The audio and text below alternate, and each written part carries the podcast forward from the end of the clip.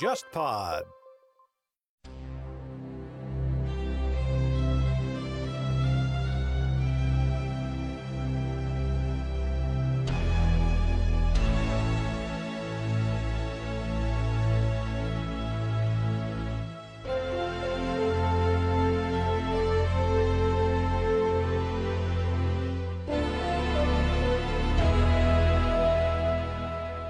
各位午后偏见的听众朋友，大家好，我是郑世亮，非常高兴呢又跟大家见面了。本期节目我们邀请到一位非常有意思的嘉宾，就是福尔摩斯研究专家刘真老师。然后他还有一个更加广为人知的一个网名或者说笔名叫埃勒里，出自另外一个著名的推理小说大家埃勒里奎因。那么我们也请刘真老师与大家打个招呼吧。非常高兴能参加这个节目，能和大家进行这次交流，我感觉还是挺荣幸的。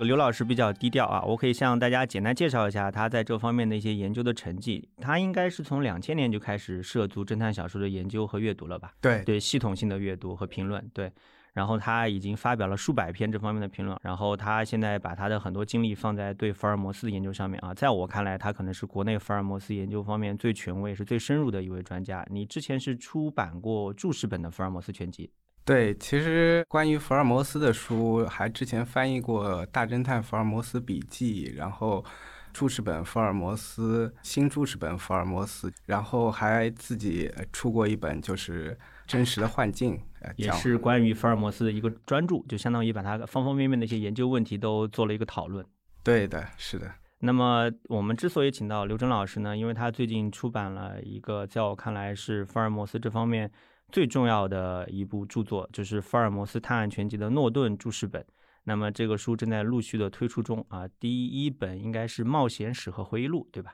对，他现在是将原来的三部大部头的注释本，现在推成篇幅相对较小的六本，可能长篇是两部长篇为一卷，然后分成两卷。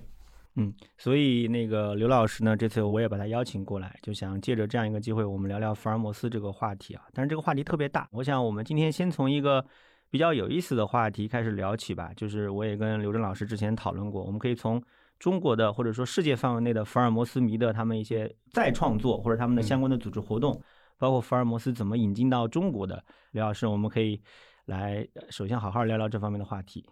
其实，外国对于福尔摩斯的呃文化的推介，或者说对于他本身的研究，可以说是起源也非常早，在世界范围内也非常广泛。大概最早是在三十年代初的时候，首先在英国，呃，有几个对福尔摩斯很感兴趣的。研究者和作家，其中包括英国侦探小说作家多罗西·塞耶斯，他也组成了一个小团体，叫做福尔摩斯研究会。他们呃一起在这边讨论关于福尔摩斯作品中间的一些问题，并且把他们一些讨论的结果最终汇集成一些文章，呃，包括一些专著。其中像塞耶斯写过讨论这个华生的中间名，因为在原著当中，华生只叫他就是约翰 H 华生。呃，没有说他到底这个 H 是代表什么意思，这个他进行了一番考证和研究。然后还有其他几个，像 H.W. 贝尔，他是更著名、专注于这个福尔摩斯研究的一个学者，他写过呃好几本书，包括福尔摩斯的这个年代学等等。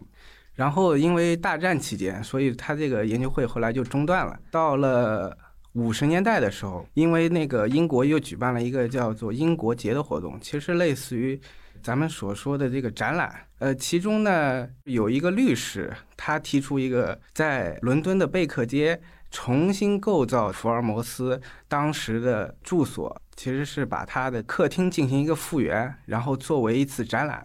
然后借着这个英国节福尔摩斯展览的契机，在英国伦敦又重新组建了一个福尔摩斯研究会，就是现在的伦敦福尔摩斯研究会。这个是英国最大，也是世界上来说最大的一个福尔摩斯研究会了。然后在美国呢，它也有一个类似的组织，它也比较早，它四十年代的时候，当时是这个美国那个著名的一个文人叫做克里斯托弗·莫利，他这个人在美国文坛上很有影响力，可以说是一个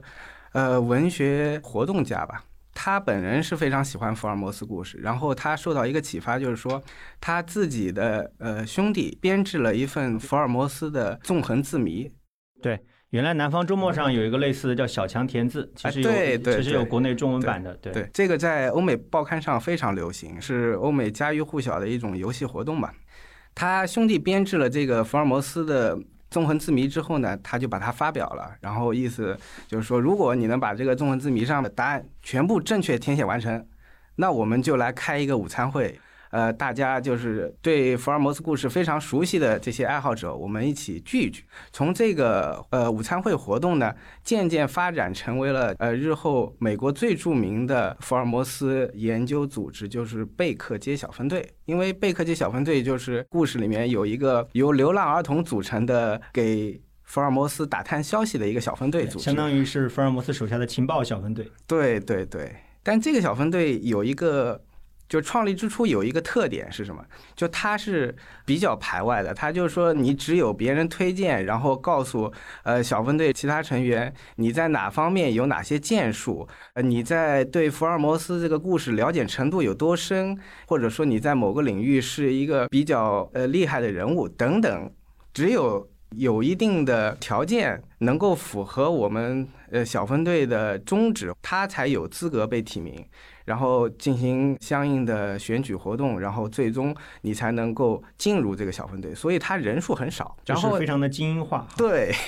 就是说属于类似于欧美百年来的这个俱乐部组织，因为俱俱乐部不是说你随便想进就进的比。如传说中的骷髅会是吧？对对对，就是说，你如果不是这个领域的大拿，你就不能进入这个小分队组织。所以说，他的人数是很少的。呃，每个进入小分队组织的人呢，都有一个封号。这个封号呢，是他自己从福尔摩斯故事里面，比方说头衔，你可以自称我为波西米亚国王，这里面你觉得最有趣或者听上去最中二、最酷炫的称号是什么？因为各个人他每个人的喜爱程度不一样，就是说他可能觉得，哎，他可以叫自己，比方说里面的一座山峰的名字啊，啊，呃，我可以叫里面的一个街道的名字，都可以。就是说啊，反正一定要有出处。对，就是说我都是得选择这个福尔摩斯故事里面的一个和我本人比较贴切的。呃，我如果是医生，当然他第一个医生可以叫华生医生，但是 你你不能每个人都叫华生医生。那后面万一医生多了，这个不够分了怎么办？对，如果是医生的话，他当然首选把这个呃福尔摩斯故事里面的每个医生的名字都选了一遍。当然，现在你估计再去的话，就算你当选这个小分队成员，应该也选不到医生头衔了。那这么说来的话，就相当于现在呃，不管是英国还是美国，这个福尔摩斯组织一直存在，而且一直都有活动。对对，而且呃，美国呢，它贝克街它叫 BSI 贝克街小分队，它这个是排外的，但是呢，它有很多子协会，嗯。这些子协会呢是不排外的，它可能我的这个叫五个橘河，呃，我的这个叫什么波西米亚呃丑闻等等，几乎每个州甚至有一些大的城市，它都有自己的那个贝克街小分队的子协会，这些协会呢对一般的这个爱好者都开放的。对，那我之前读你的书，包括我读一些其他的文章，也注意到一个非常有意思的现象，就是这些欧美的福尔摩斯爱好者组织有一个共识，就他们觉得福尔摩斯里面发生的故事都是有真人真事作为基础的，都是可以考证的，然后由此展开了很多活动。我不知道这方面的情况能不能请刘老师给我们介绍一下？对，这个就是所谓的福学的一个根基吧，就是说建立在就是福尔摩斯故事是真实发生，柯南道尔只是他一个文学代理人，他是由华生来创作，而不是我们现实世界上人为的这个所有故事都是柯南道尔。理论上都是他杜撰的，对不对？但是为什么会形成这样一个情况？就是因为柯南道尔在杜撰这些故事的时候，加入了非常多的真实元素，就是说他让别人形成了一个福尔摩斯确确实实是一个真实存在的人。因为你有些小说，你可能看完了这个小说，感觉就是说这个人肯定是不存在的，他只是存在于这个作者的一个幻想当中。但是看完了福尔摩斯故事之后，你会觉得，哎。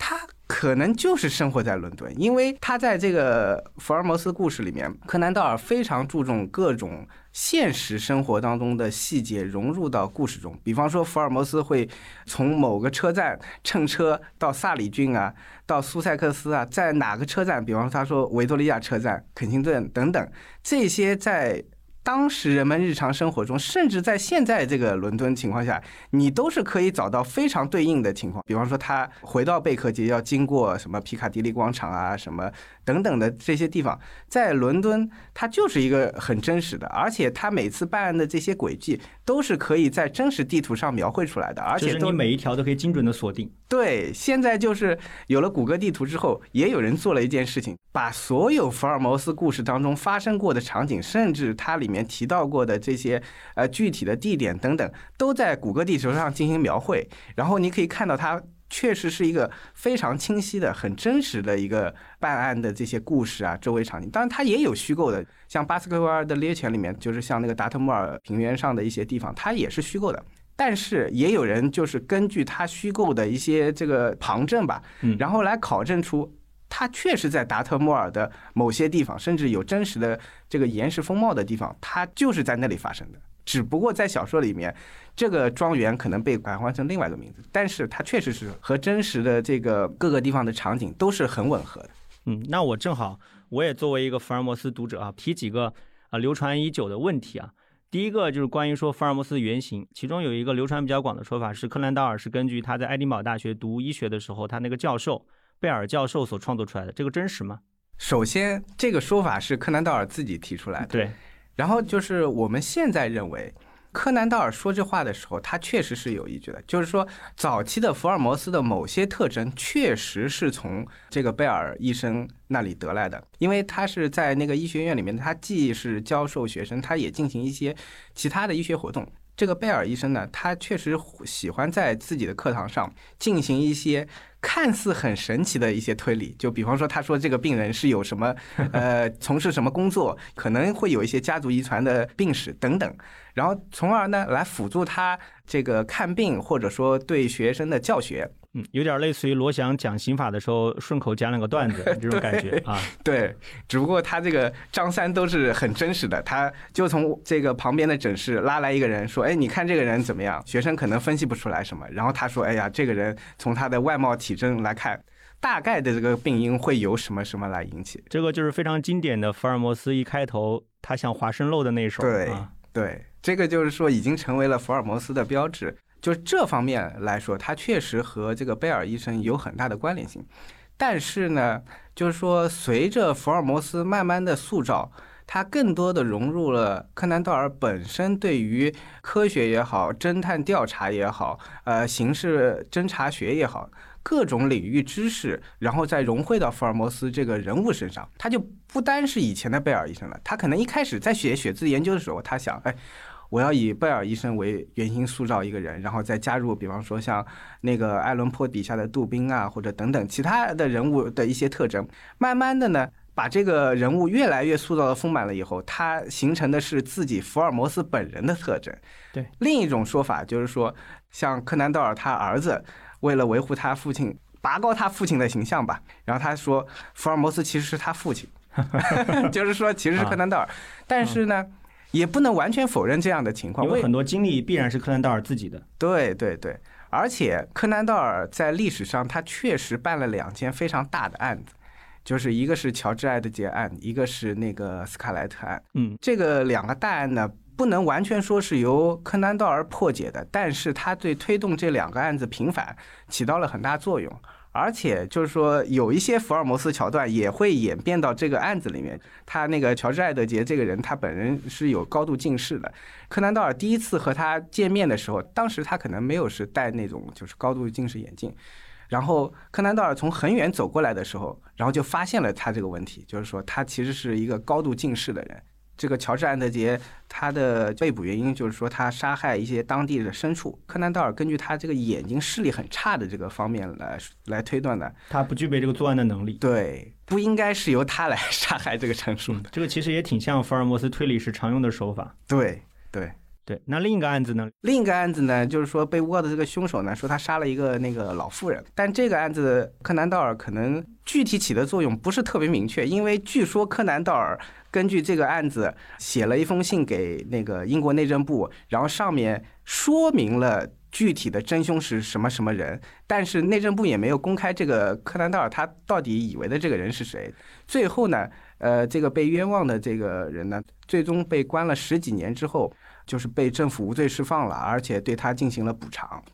就相当于其实柯南道尔还是起到一些作用，但具体什么作用不清楚。对，是的。第一个案子呢，就是柯南道尔花了挺大的精力，包括在报纸上进行了一些呃宣传活动，然后还让普通民众对这个乔治·艾德杰进行一些资助等等，就是为了让他打官司。对，他就做了一些相当于是社会慈善活动和公益活动，来帮助这一个被冤告的人。对，然后他自己也写了一个比较长的文章，就是来叙述他觉得这个案件的众多疑点，其实是说和被以为的这个凶手是无关的。对。那这样说来的话，那其实柯南道尔本人的人生阅历和他本人的性格成长，在福尔摩斯人物塑造里面是有非常鲜明的体现的。对对，是的。我们可不可以这样揣测？他一开始可能就随便就想写一个他老师贝尔教授的同人玩玩，后来发现越写 越收不住，他自己本人的很多东西都慢慢的加进去了。我们可以这样理解吗？是，可可以可以，因为他一开始的时候并没有想写成一个这样的系列，就是他写血字研究，包括他写四千名也好。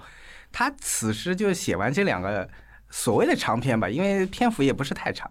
然后呃，写完这个长篇之后，他也没有料到这个人物会发展成日后包含总计六十篇故事，而且在世界各地引起了这么大轰动的一个，可以说是成为了侦探标志形象的这个人物吧。对。那么具体到当时，我记得有一个段子特别有意思，就是当时他写到从那个瀑布上面，就是跟莫里亚蒂打斗，然后摔下去，他想把福尔摩斯写死嘛。说过后，英国读者非常愤怒，甚至有人写信骂他说：“你这个杀死福尔摩斯的凶手。”呃，当时的社会舆情真的是如此的之民怨沸腾吗？这个呢？柯南道尔他虽然写了福尔摩斯故事，而且福尔摩斯故事让他带来了很大的声望，而且很高的收益。但是呢，他认为写这些侦探小说不是他的本业，他觉得他是一个被侦探小说耽误了的历史小说家。对。他特别热衷于写历史小说，而且也花了很大力气写历史小说。但是这些历史小说完全被他的这个福尔摩斯故事给遮蔽了。然后，当然他也写那个科幻小说。其实他科幻小说可能还有点名气，但是提到他历史小说，大家现在可能都不知道柯南道尔还写过历史小说。对，说到这儿，我要插个段子啊。前段时间我翻译了一本书，叫《书海历险记》。这个书的作者安德鲁·朗就调侃。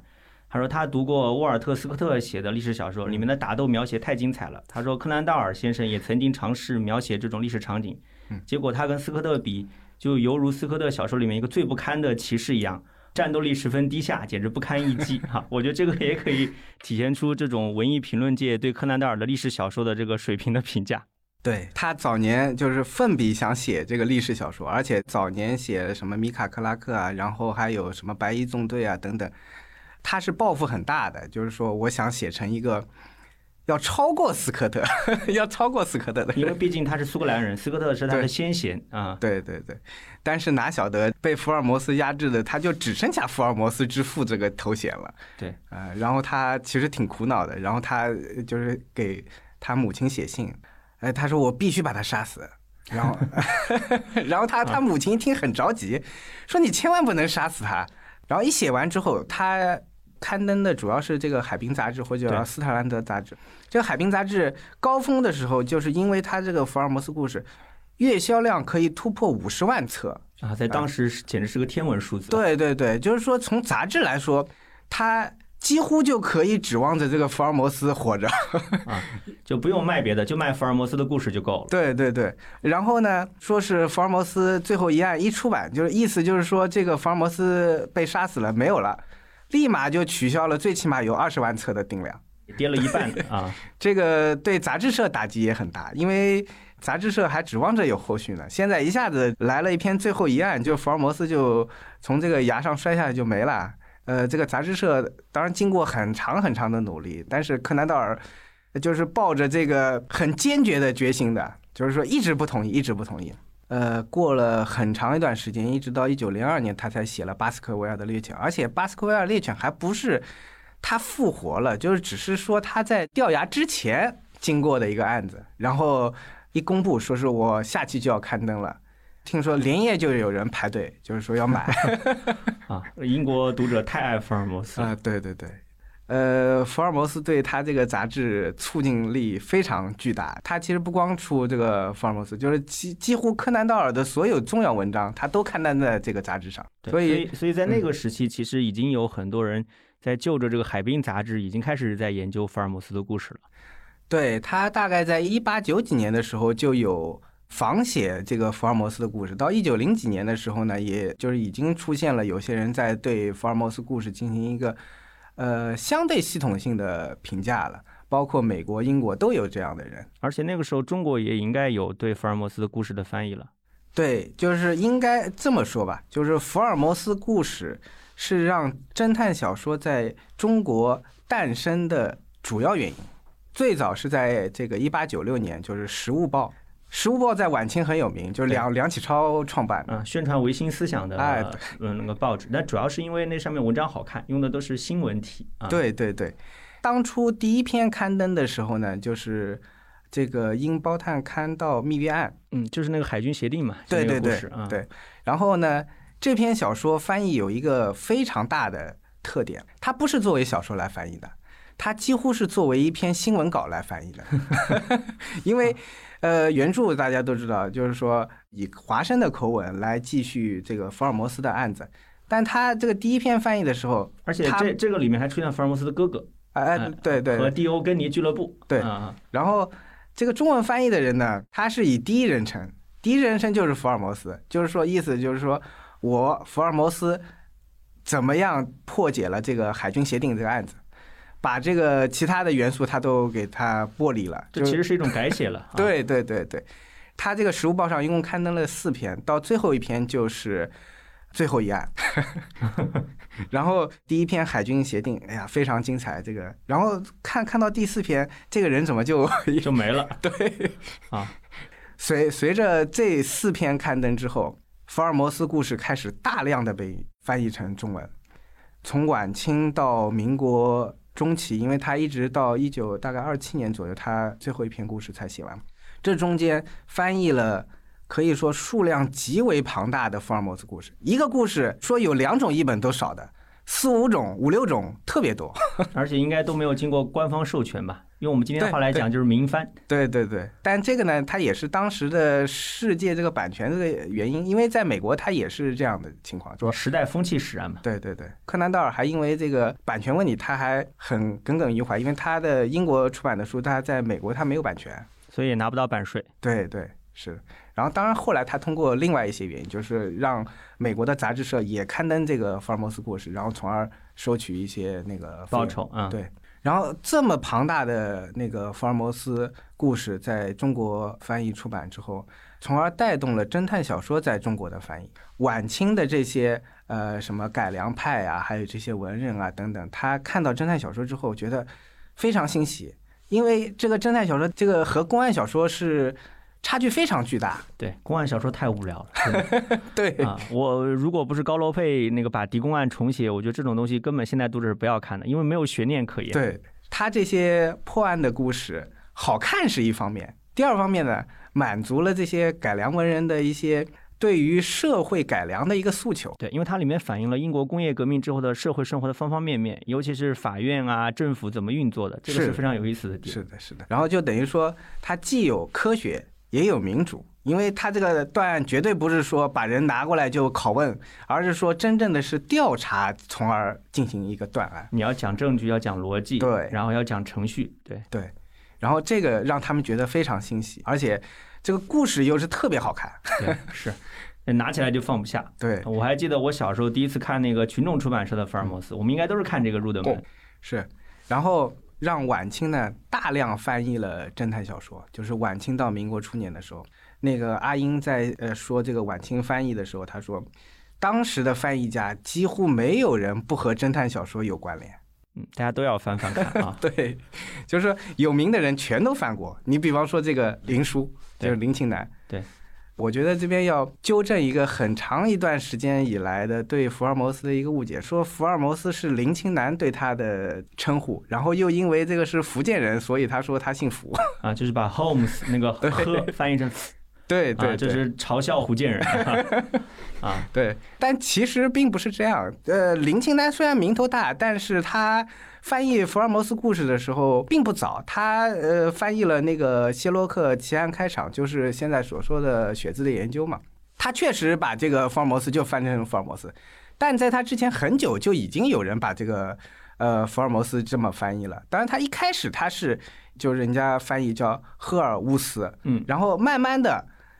他可能是因为这种语音上啊等等，就是说觉得这个东西特别拗口啊。大概到一九零几年的时候，就是已经被固定化了，就是叫谢洛克·福尔摩斯。当然，华生很早就是把它翻译成华生了。到林清南的时候呢，他几乎就只能选择这个名字了，因为那个时候大家都这么叫，他也只能这么叫。嗯，用了一个约定俗成的译名，啊，对对对并不是他老人家作为福建人的独特发明。啊、，对，当然也有可能第一个翻译的这个人呢和福建有点关系，但是绝对不是说林清南把他给固化了。这个嗯，这个应该日本学者尊本照雄先生也应该涉及这方面的研究吧。是是是对，他专门研究晚清的这些作品嘛。对，而且他是个林奇南粉。嗯，对，那正好您前面也提到，就是讲说晚清有大量的翻译，其实那个时候中国也有很多仿写福尔摩斯的吧，比如说《霍桑探案集对，霍桑其实还更晚一点儿，因为那个他已经到了民国初年了。对在晚清的时候，最著名的是刘半农，他就写过这个福尔摩斯的仿，他不叫仿作，他可能称之为细作。当然，他不专注于探案，就是说以一种比较风趣滑稽的手段来写福尔摩斯办了一个案子。》，就是那种幽默推理。哎，对对对，是的。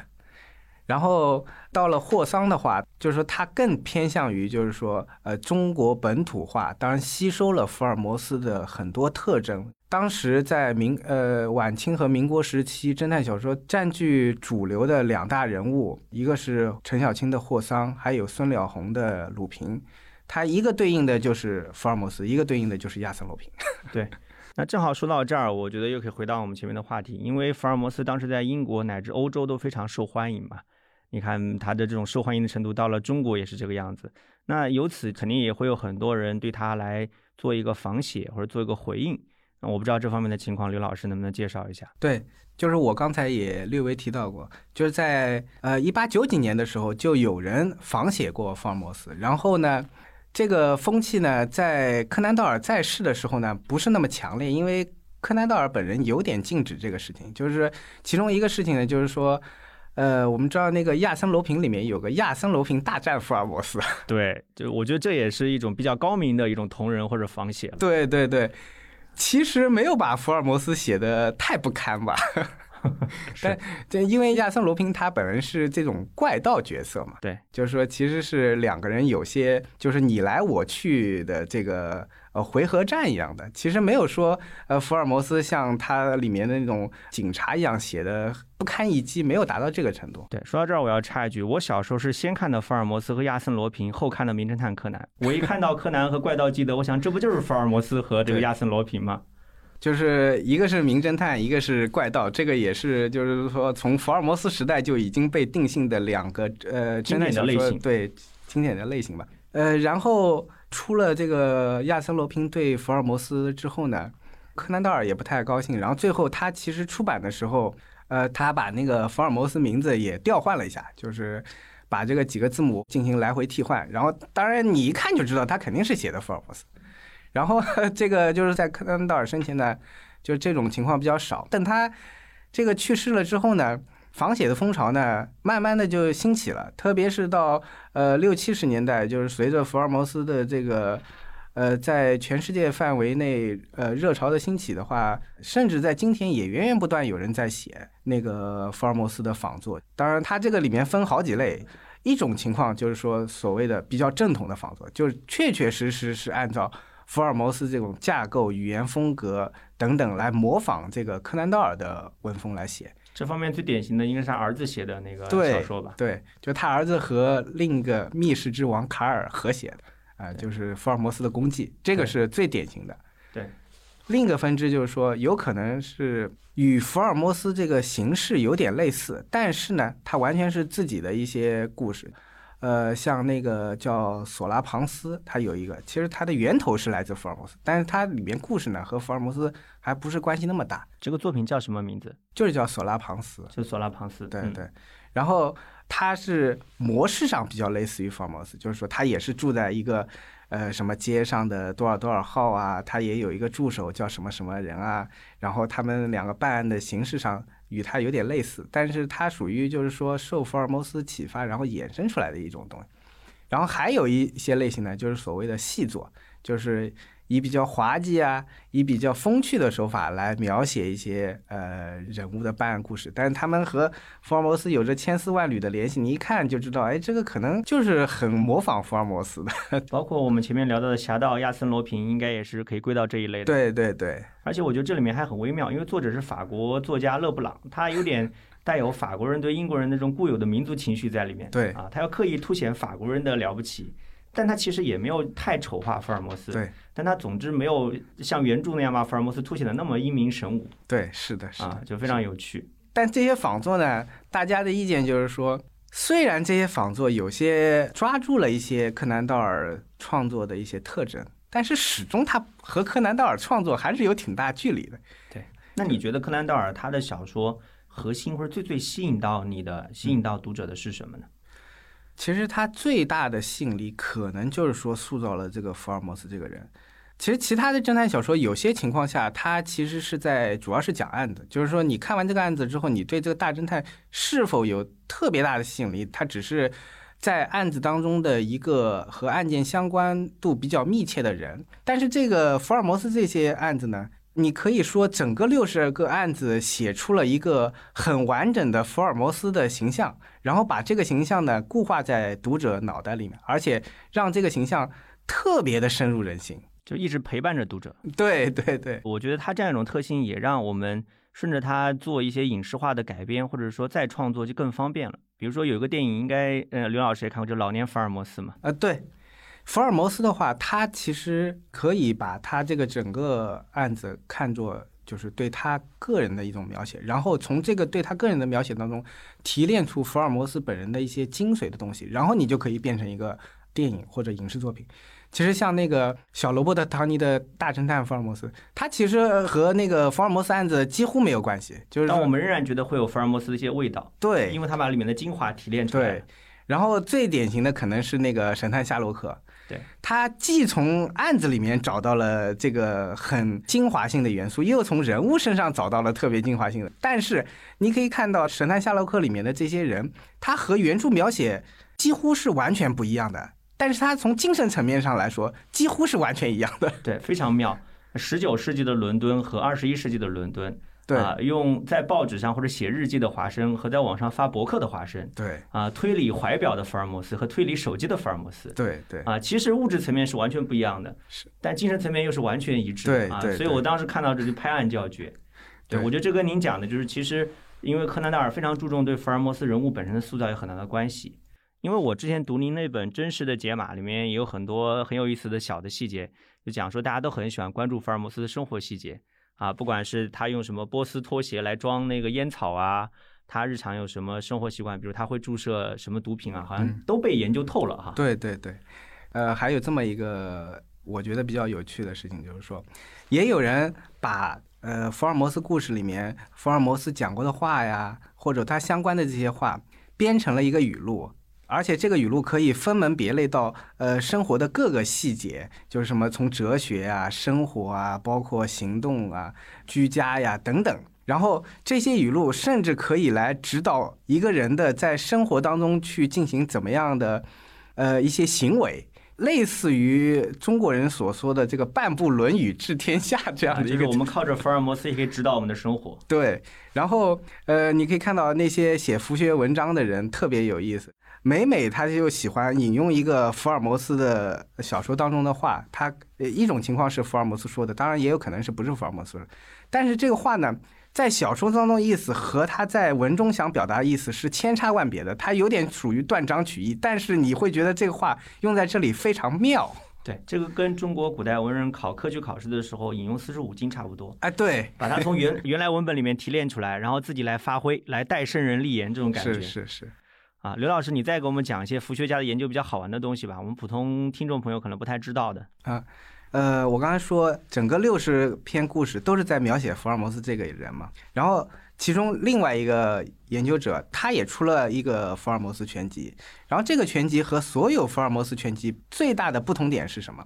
它不是按照这个故事发表顺序来排列的，它是按照这个故事在福尔摩斯一生当中的时间顺序来排列的。比方说，他第一个案子，他第二个案子，他中期的，他这个就是等于中青年时期的，他是按照这样的顺序来排列的。就是说，你变成从福尔摩斯这个整个人一生来看这些案子之后，你会发现，哎，读了不同的顺序之后，你看到的这些案子的情况又产生了很大的不同。因为，呃，随着福尔摩斯这个人物他的生活经历一步步就是增加，他的这些对案件的观点，或者说对调查的这个事情发表的这些看法，它是在变化的。它不是像以前，呃，以发表时候来排列的话，你可以发现它可能是有些想法是跳跃的。但是你如果按照他在福尔摩斯一生当中的时间轴来看，哎，它是有一定的接续性的。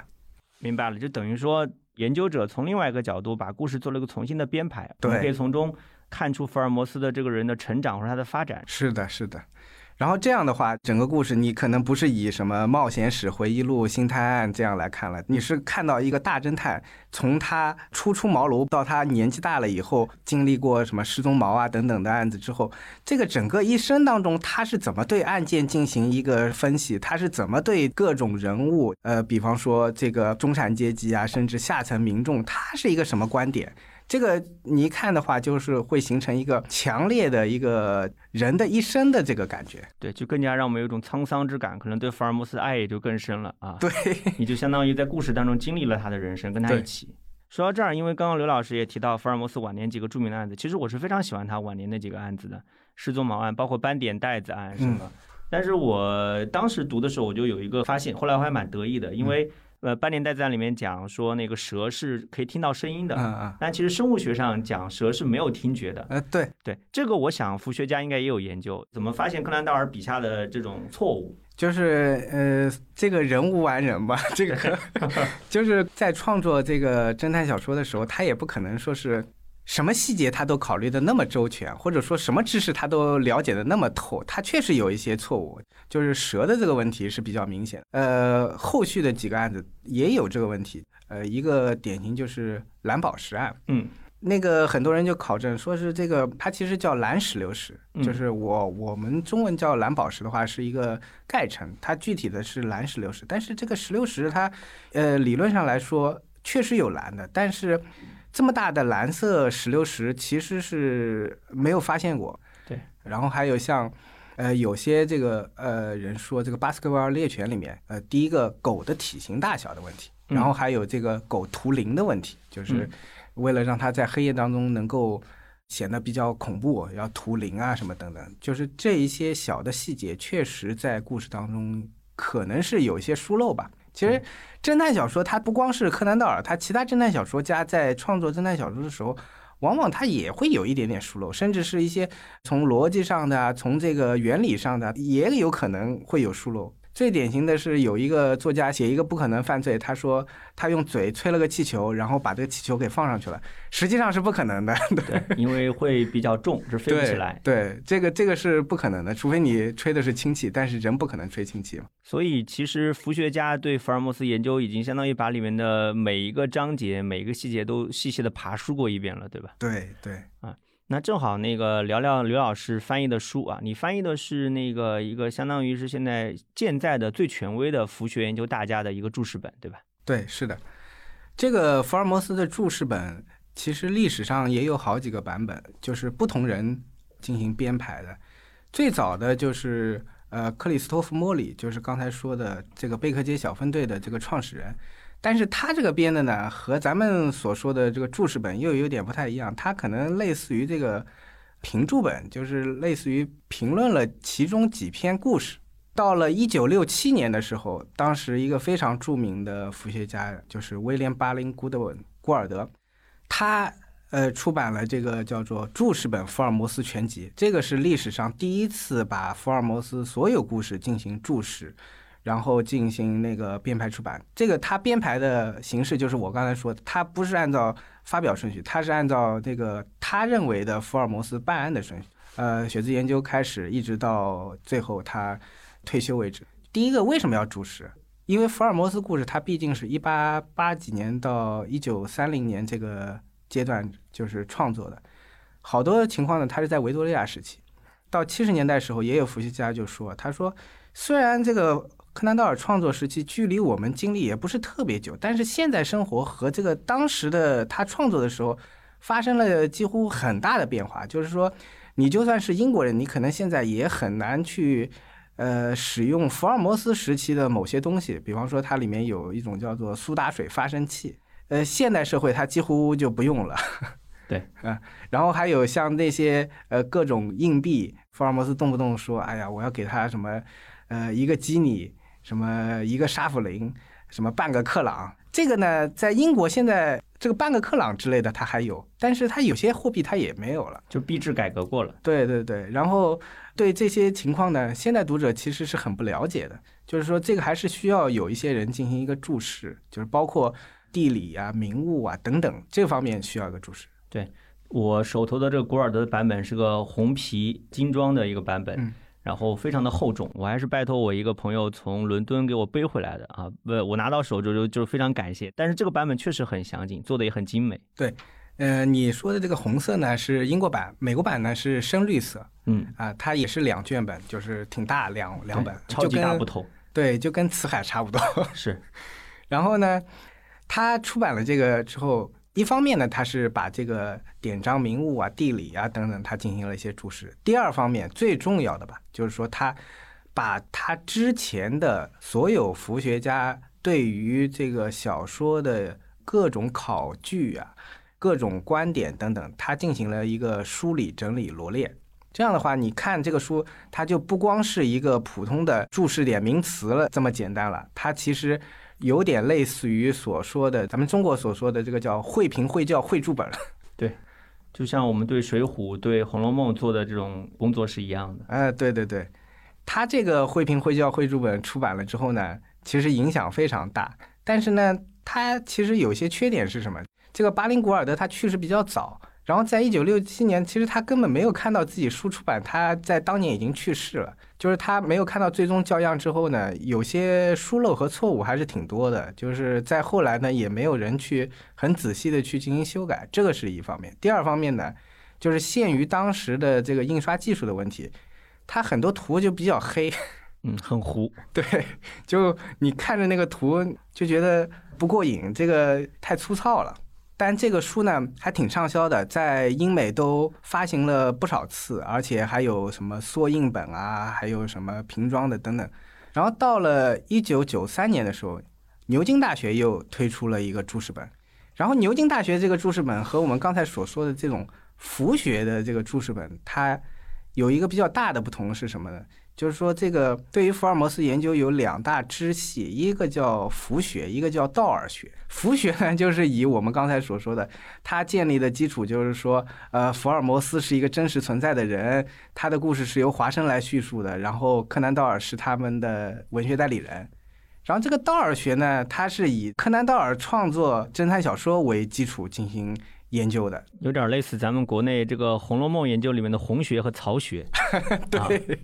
所以说虽然在不同的文化和不同的国度，但是衍生出来的东西它还都是一样啊，背后的逻辑是一样的。对。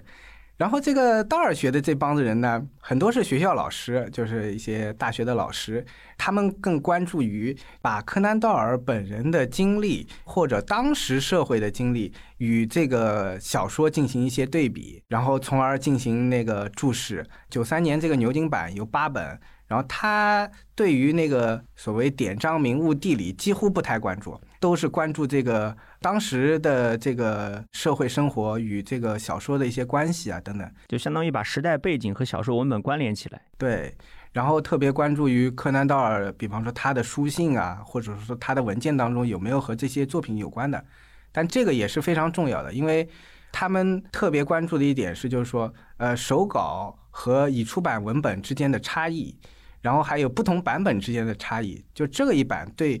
教刊方面吧，教刊方面特别仔细。因为他做了很多文本的比对。对对，呃，因为当时的情况就是说，在美国的话，分成很多家杂志社出版，它成书之后呢，有的又是不同的出版社，所以说它的版本还比较杂。就这里面其实有一些可能是出版社发生了错误，有一些是作者自己修改，然后他会拿来做个对比，看看这里面的变化是什么样的。对，还包括最重要的其实是手稿，因为柯南道尔的话，他早期作品除了像《四千名》和《波西米亚丑闻》好像有手稿以外，其他的话就是已经散失了，就是因为当当时可能不关注，已经散失了。嗯，柯南道尔可能自己都没觉得有什么了不起的。对，然后其实可以说一句，就是说在柯南道尔生前，他的手稿拍卖价格也就十磅二十磅吧。啊，现在不得了，现在是天价了。现在的话，一般估价是在二十万镑到三十五万镑之间，就是短篇短篇。啊，但是它的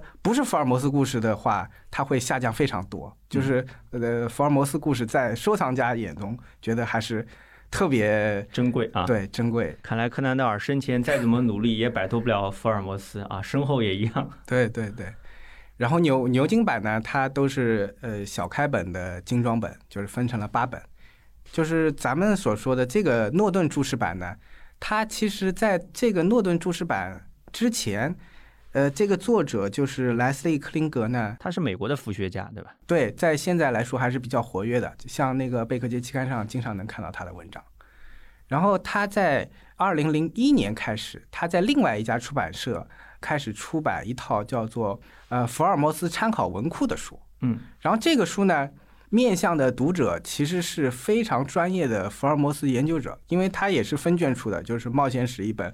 呃，回忆录一本，然后一共有十本，其中九本呢是原著，就是所谓的正典，然后还有一本呢是外传，它里面包括那个呃像舞台剧啊，还有一些小的文章啊等等。然后它这个呢，就是我刚才说，就主要是面向福尔摩斯的专家，它所以它里面呢只对福尔摩斯呃专家在历史上提过的观点进行梳理，嗯，上面都是那种啊、呃全是引文，然后某某人写的什么什么观点等等等。就相当于国内经常看到的学术资料汇编那种感觉。对对，就就很类似于这个。然后呢，诺顿呢，他是首先看到了他出这个书之后呢，他觉得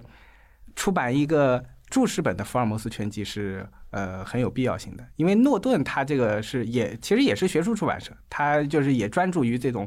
各种经典作品的这种注释本。对。然后他在零五年左右呢，他就请这个克林格给他们做一本，就是说以之前他选编的这个福尔摩斯参考文库为底本，进行这个诺顿版的福尔摩斯全集注释本。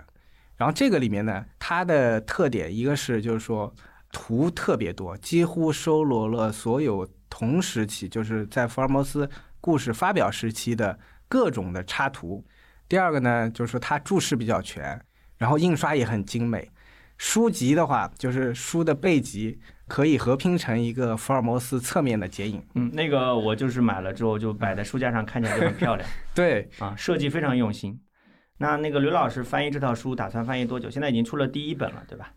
呃，他现在出了就是冒险史和回忆录，其实是呃三卷本当中的第一卷儿。嗯其实翻译都翻译好了，就是说他大概今年陆续出完吧。嗯，刘老师翻译这套书花了多久？这个其实挺长的，但是也因为我只翻译了注释部分，小说部分不是我翻译，啊，整个的文字挺多的，因为它主要是小说部分，然后呃注释部分呢大约相当于小说的三分之一还多一点，嗯，然后它包括一些注释，还有一些专题文章。对那最后我想请刘老师作为一个中国的佛学家，你谈谈你在这方面的个人的感受吧。研究福尔摩斯对你有什么收获，或者你有什么想法？我来做这个节目之前呢，我特别想说一个事情，就是说，我觉得就是福尔摩斯故事在中国其实拥有非常多的读者，而且版本众多，呃，翻译的次数在整个侦探小说领域当中也是最多的，然后受众面也非常广。但是，但是。对福尔摩斯的呃研究也好，对他的文化的那个梳理也好等等，其实是非常欠缺的。嗯那就会出现一个，哎，这个群众基数很大，但是最终你看这个整个中国出版过的和福尔摩斯相关的书非常之少。而且很多可能都只是低水平的重复，跟国际上的这种东西没有接轨。很多国际上研究过的话题，也没有去好好的去那个拿来自己探究一下。对，其实像法国、日本，日本也非常重要。日本的那个它叫福尔摩斯俱乐部，它也有超过可能有一千人左右。甚至印度它也有福尔摩斯学会，